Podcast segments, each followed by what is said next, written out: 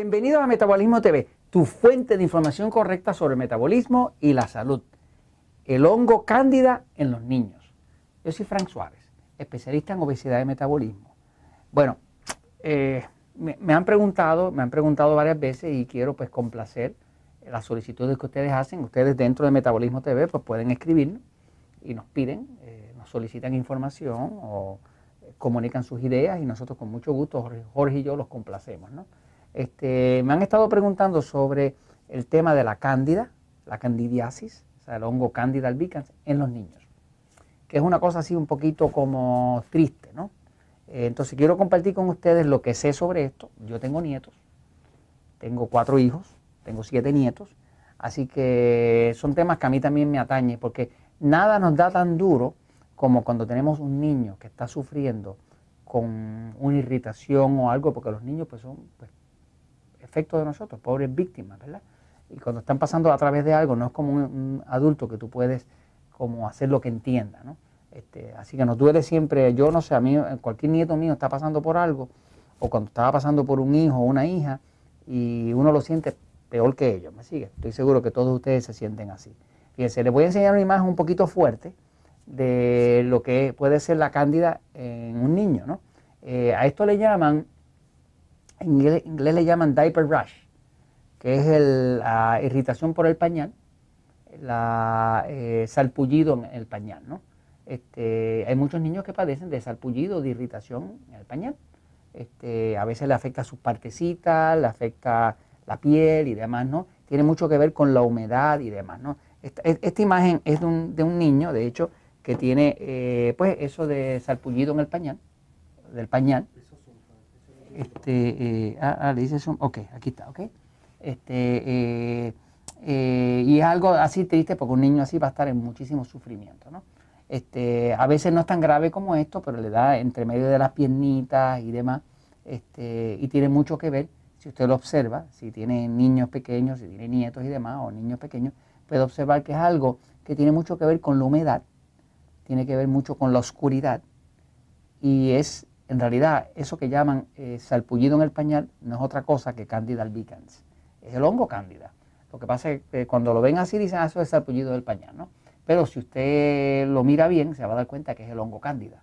Es el mismo hongo que a los, adultos le da a las señoras, le da flujo vaginal, eh, a los hombres les pica entre medio de las piernas, le da picor usted después de bañarse. Cuando una persona tiene cándida de adulto, pues le da de todo, sinusitis, migraña, flujo vaginal, al, al tener sexo, eh, se le pone el metabolismo lento, engorda con facilidad.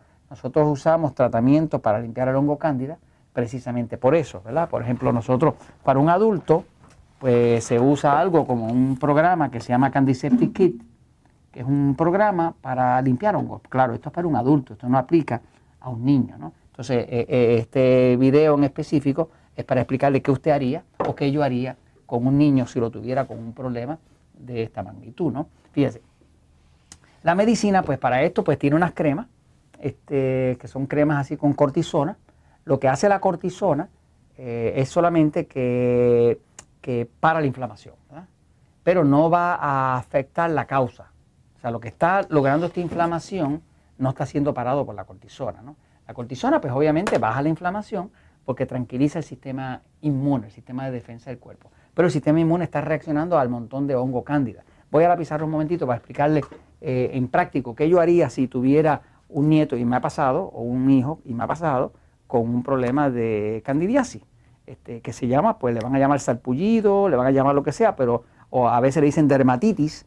Dermatitis quiere decir derma, quiere decir de la dermis, que quiere decir la piel, itis es de inflamación, así que es inflamación de la piel, ¿no? como quiera que sea. Entonces, lo primero que hay que saber es esto, eh, en, honor a la verdad, ¿verdad? Es que un niño infectado con cándida, siempre proviene de una madre infectada con cándida. Eh, algunas mujeres no se dan cuenta de que el bebé hereda la flora intestinal. Y si es una bebé niña, también hereda la flora vaginal. Eh, la flora es esas bacterias y organismos que viven dentro del cuerpo, porque el cuerpo tiene como un bosquecito, es como una ecología de unos organismos que viven ahí, que hacen su trabajo de combatir los hongos, de controlar los parásitos, todo ese tipo de cosas. Se supone que sea como una ecología balanceada, ¿no?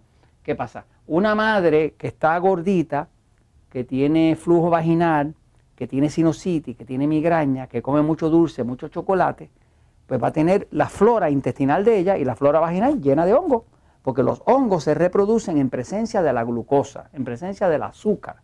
O sea, una persona que come mucho azúcar va a tener mucho hongo. Una persona que come mucho chocolate va a tener mucho hongo. Una persona que toma mucha Coca-Cola va a tener mucho hongo y si la coma con pizza, pues va a tener más hongo todavía. O sea, que eh, para que el hongo crezca, los hongos, los hongos, hongos, ¿verdad? Como cándida, ¿verdad? Cándida albicans, dependen de la glucosa. En otras palabras, un hongo ah, no come proteína, no come grasa, eh, no come carne, queso, huevo, nada de eso, solamente consume glucosa. Eh, así que básicamente, mientras más glucosa tenga el cuerpo, más carbohidratos refinados coma la persona, pues más hongo va a haber. Todo el mundo tiene cándida, porque es parte de la flora intestinal. Se supone que cándida sea más o menos como el 10% de la flora intestinal, de forma regular, ¿no? Pero hay personas que están al 90%. No están al 10, están al 90%. Entonces ya eh, el hongo ha invadido y se llama una infección sistémica. Cuando una madre muy infectada da a luz un niño o una niña, eh, un bebé, ese bebé va a heredar la flora de la madre. Ok, ahora ese niño va a empezar a tener, pues, eh, salpullido del pañal, este, dermatitis del pañal, todo ese tipo de cosas, que no es otra cosa que una manifestación del hongo cándida. Este, ahora, ¿qué hago ahora con mi niño? Ya, ya lo infecté, ya tiene mi flora, ya está lleno de hongo, este, pues hay ciertas estrategias. Lo primero es saber que los hongos, ¿verdad? Para reproducirse, lo que a ellos les gusta es esto. Los hongos les gusta la humedad. Usted nunca va a ver un hongo en un sitio eh, totalmente seco. Los hongos les gustan los sitios mojaditos, húmedos. Ellos necesitan el agua para reproducirse. Los hongos les gusta la oscuridad. Usted nunca va a ver hongos creciendo debajo del sol, porque los rayos ultravioletas los matan. Los hongos viven en la oscuridad, son organismos de la noche, son como los vampiros.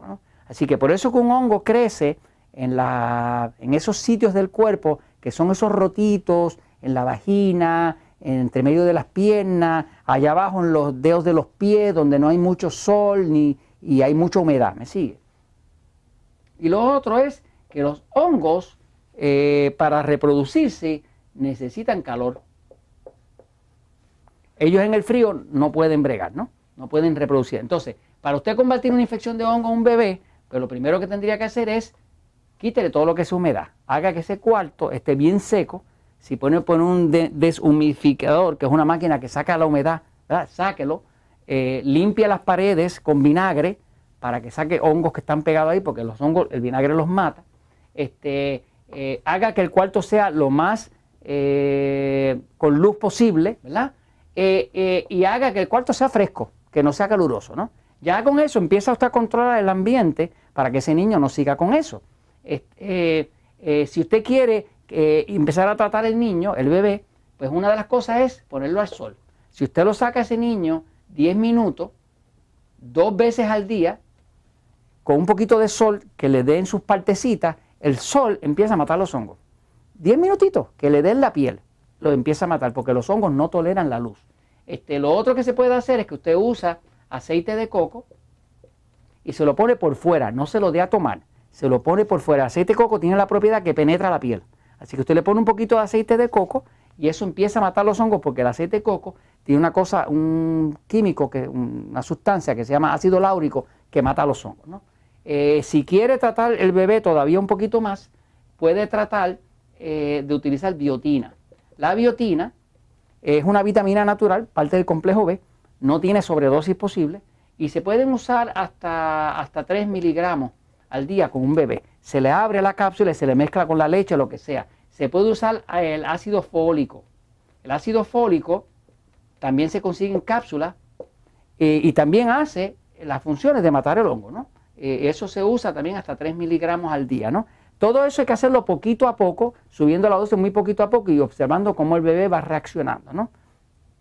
Este, y si, si, la infección de hongo es muy fuerte, calcule que posiblemente está teniendo una reacción a la leche, a la leche de vaca, que es de las cosas que más eh, reacciona el cuerpo. Muchos niños tienen intolerancia a la leche de vaca.